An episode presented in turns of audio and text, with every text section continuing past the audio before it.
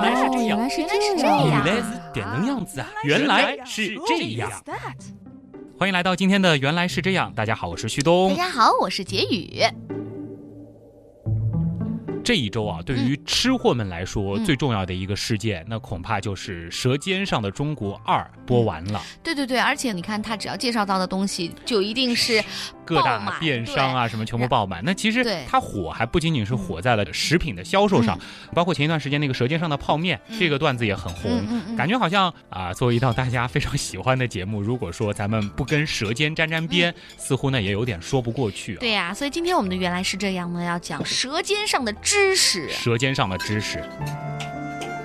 原来是这样，是一个非常严谨的嗯科普类的嗯小节目、小板块。所以说呢，今天我们就会跟大家说一说和舌头和味道嗯有关的知识。好，比如说，大家为什么能够感受到食物的味道？还有就是有哪些因素在嗯影响到我们的味觉对食物的喜好？我觉得首先就是应该要给大家解释一下这个味道是怎么来的，因为我们从懂事开始啊，啊，其实就其实你在不懂事之前你就知道了，抓着什么东西放到嘴里去尝但是。我我们就觉得这个味道是好像自然而然的来，嗯但我们从来没有去想过这个味道其实是怎么来，我们怎么能感受到？大家都知道味道是舌头带来的，嗯你用舌头能尝出味道，对对吧？但是。直到十九世纪初期啊，一个著名的生物学家贝尔才第一次发现，真正感受味道的器官其实是舌头上那些密密麻麻细小的凸起，啊也就是我们说的这个味蕾啊。大家可以照镜子看一下哎。顺便可以跟大家科普一下，正常的成年人呢是大约有一万多个味蕾，而哦味道给人的感知呢，其实是食物当中的一些化学元素和味蕾上不同味蕾的它一些受体产生的刺激形成的。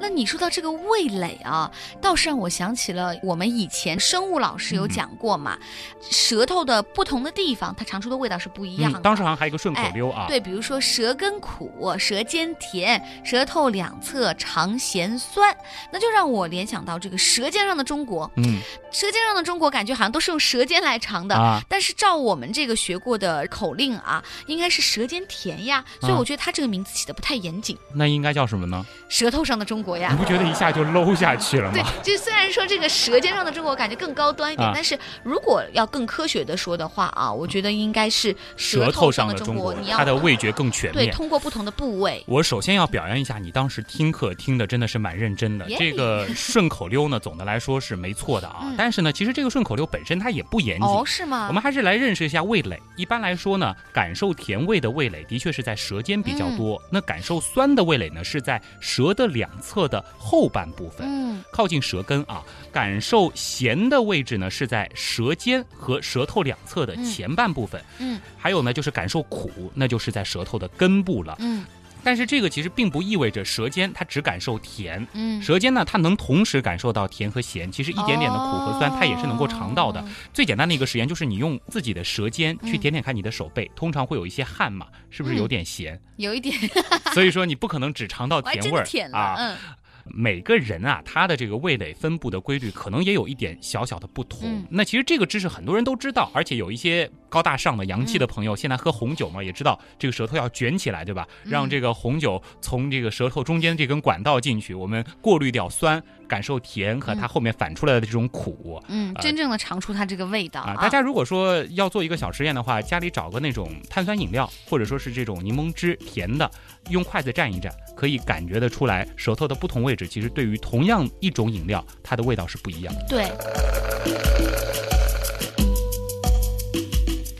这个我特别想知道啊，我们说酸甜苦辣人生百味，嗯对吧？也是从这个味道味觉上来的。刚刚你也说过了，我们正常的成年人大概有一万多个味蕾啊。嗯那到底我们的舌头能尝出多少种味道呢？橘子味儿、苹果味儿，各种各样的味道。但哎对对对真正的我们味蕾能够感受到的味道有几种呢？其实挺令人震惊的。嗯科学家其实也一直在进行这方面的探索。嗯最早呢，大家都知道舌头能够感受到甜、咸、酸还有嗯苦、嗯这四种味觉。嗯，后来呢，人们发现舌头呢还能够品尝出鲜味儿。哦，鲜味其实儿也是一种鲜味儿它不单单是一种综合的感觉，它是一种味觉。哦而且呢，不仅舌头上有感受鲜味儿的这个味蕾，整个消化道也有这种味蕾。嗯只要是富含谷氨酸的食物，都能够带来这种味觉。所以嗯说，味精它的确就是纯粹鲜这种味道的。就是一种味道。对这五种味道呢，它一个共同的特点是食物直接刺激味蕾而产生的味觉，嗯所以呢，可以叫它们是基本味觉。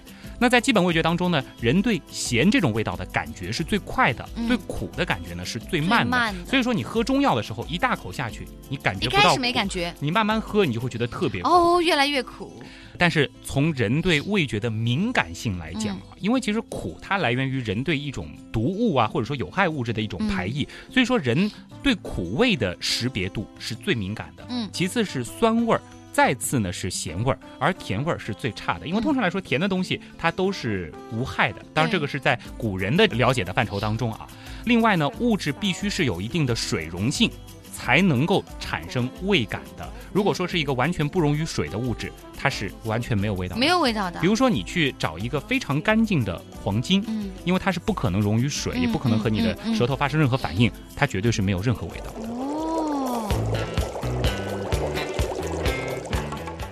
刚刚说了甜、酸、咸、苦、鲜五个嗯味道，有没有漏掉一点什么？因为我自己就特别喜欢吃辣啊啊，麻辣烫，辣的、麻的、涩的，这些就不是味道哎吗，？芒果的这种涩味的确好像这也是一种味道的感觉啊。味觉呀、对呀、但是，与其说这些是味道啊，不如说它们是一种感觉，或者用刺激来说嗯更加的严谨。因为呢，它们不是依靠味蕾来感知的。嗯这个辣味儿呢，其实是由食物的成分刺激口腔黏膜、鼻腔黏膜、皮肤以及三叉神经而引起的一种痛觉。这就是为什么我们的手啊摸辣椒的时候嗯也会觉得辣。哎呦会，那说到这个涩味儿啊，比如说这个芒果这样的这种食物会有涩，这个呢是食物的成分刺激了口腔，使蛋白质凝固时产生的一种收敛的感觉收。敛的感觉。涩味儿呢不是食品的基本味觉，而是刺激触觉神经末梢造成的结果。嗯与之类似的还有你说到这个麻，花椒的花椒的这个麻，嗯还有薄荷味儿，这些呢都是神经被刺激产生的感受，哦它们不是真正的味道。好。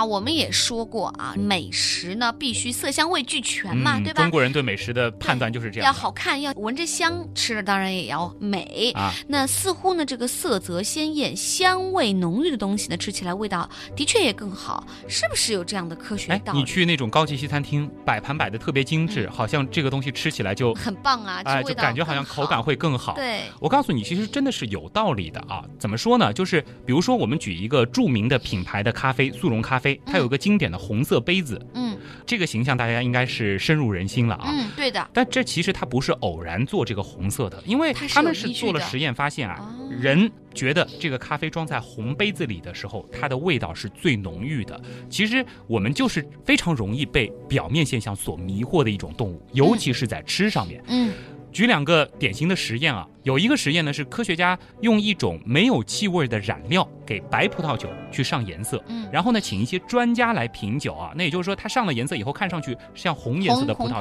酒对，这些品酒师使用了一些典型的用来描述红葡萄酒的术语来描述这种染过色的白葡萄酒，嗯而没有使用本应该使用的用于评定白葡萄酒的专业术语。这个实验就表明了饮料的外观在人们感知味道的过程当中起着重要的作用。嗯另外一个实验呢，其实现在快速消费品也是应用的非常广泛了。就是受试者品尝饮料的时候，如果说能够看到饮料的真实色彩，比如说橙汁儿，嗯你看到的就是橘黄色、橙色的。的，嗯在这种情况下，他们是能够正确的辨别出饮料的味道。对。但是，比如说现在市场上有一些运动型饮料，它们是五颜六色的。而且有的就是是那种乳白色的，你就不知道怪怪的这种颜色啊对当这种情况下的时候呢，人们就不太能够分辨出它到底是什么味道了。这也就是这些饮料做成五颜六色的原因。嗯那一般来说呢，红黄色最能勾起人的食欲。所以很多餐厅其实它的那个颜色都是红黄色的，还有的也有用绿色的，对绿色呢，它会给人感觉健康。很有机。那如果说你想减肥怎么办？那你就把墙壁刷成蓝色多吧。吃点看上去是蓝蓝的东西，这个是最没有食欲的。对，如果说大家还不相信，去买一些这种运动饮料，给家里的人试试看。你不告诉他是什么他会选哪个？他去分辨一下。嗯这个实验也很有意思啊。是。Thank you. 了色香味的这个香呢，我们说这个闻着香的东西，感觉也会更好吃吧，对吧？那这个嗅觉对于美食的影响到底有多大？嗯，其实嗅觉在感受食物味道这种体验的过程当中起的作用也是非常重要的。嗯最简单的例子就是，你回想一下你在感冒的时候，嗯你吃东西到底香不香？嗯，没滋没味儿的。好像是没滋没味嗯儿的。其实这个时候呢，就是因为你的嗅觉系统受到了影响。还是有一个小实验，你可以找一块这种什么草莓软糖，嗯，比较香的就或者这种糖，果味儿的软对果味的糖，嗯。你试试看，你把鼻子捏住以后、嗯去咀嚼这个糖，你能分辨出的是一点点甜味儿，嗯一点点酸味儿，嗯然后呢，能够觉得这块糖的软和硬。但是这个时候你是没办法分辨出草莓的味道的，哦，是吗你？不会通过你的舌头感觉出草莓的味道不。也是啊，平时我们吃东西的时候，我总是先闻到味道啊，嗯好香啊，然后激起了我的食对，欲。也就是说，，其实我们刚开头的时候说到什么草莓味儿啊、苹果味儿啊，它更多的是嗅觉的一种感官。那当你这个时候把鼻子松开，这个草莓的味道就一下子全部表现出来了。啊，这个时候呢，承载着这个气味的分子啊，就能够通过鼻腔到达嗅觉细胞。所以呢，这个色香味真的很重要，它是结合在一起的，嗯影响着大家啊。那除此之外呢，我们说影响食物感觉的，嗯，还有没有一些其他的感觉呢？比如说温度，比如说口感。嗯对吧？除了味蕾之外呢，其实我们的舌头和口腔啊是有大量的触觉和温度的感觉细胞的，这个和我们的皮肤是一样的。在中枢神经里面呢，我们是会把这些感觉给综合起来，嗯混合出多种多样的复合感觉。这就是为什么我们觉得不同食物它在不同的状态下，它的味道是千变万化的啊。对于食物的这种口感呢，这是因人而异的。就比如说，我真的是知道有朋友喜欢吃柴的肉，嗯，然后有的同学呢就喜欢吃那种特别面的，像土豆泥这样的口感的东西。这个是因人而异的，咱们不多说。那影响食物好和不好，其实有个很重要的条件是它的温度，我就喜欢吃热腾腾的、烫一点的。烫一点的东西。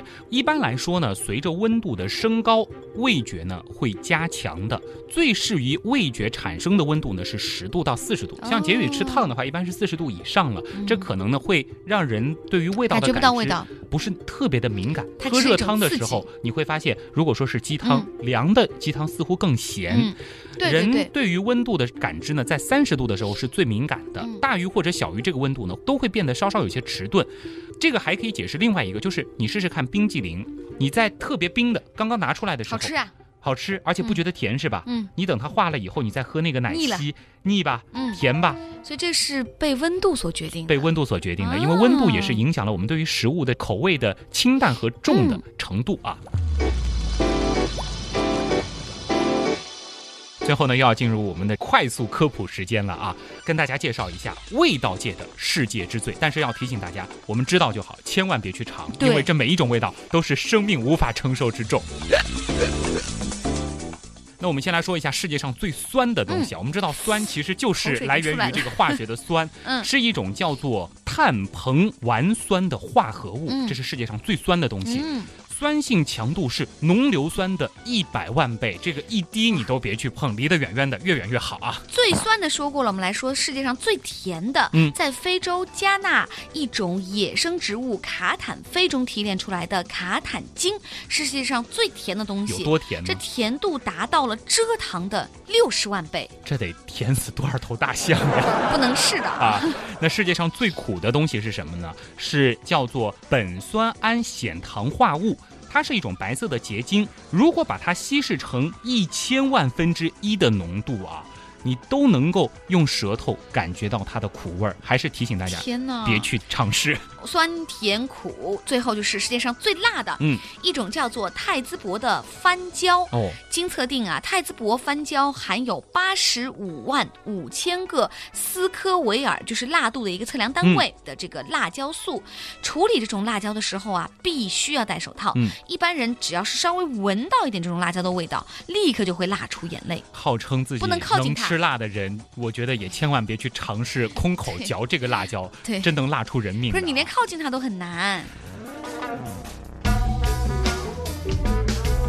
好啦，今天的这一期，我觉得还不错，在十几分钟的时间里，也是让大家真正搞懂了味道的形成机制，以及影响这个食物给人好吃或者难吃的各种各样的因素啊。嗯不知道大家听了这样的知识以后，再去烧菜，是不是会更加的学术范儿，更加的有极客范儿呢？是那今天的节目，我们跟大家讲到的是《舌尖上的知识》。嗯那既然《舌尖》那么火，下周的节目大家同样也可以期待。一集简单的说不完预告一下，对，下一周呢，我们将会给大家带来一些非常特别的舌尖上的历史。嗯，我们会有一个很好的切入点，那就是如果说我们穿越回古代，嗯你在不同的朝代能吃到什么？最简单的，比如说番茄炒蛋这样的东西，你可能穿越到明代，嗯你就吃不到。哦，所以我们要了解每一个朝代啊，呃，这个都有哪些什么东西可以吃。同样感谢大家收听我们今天的节目，也是希望大家能够期待我们下周的节目。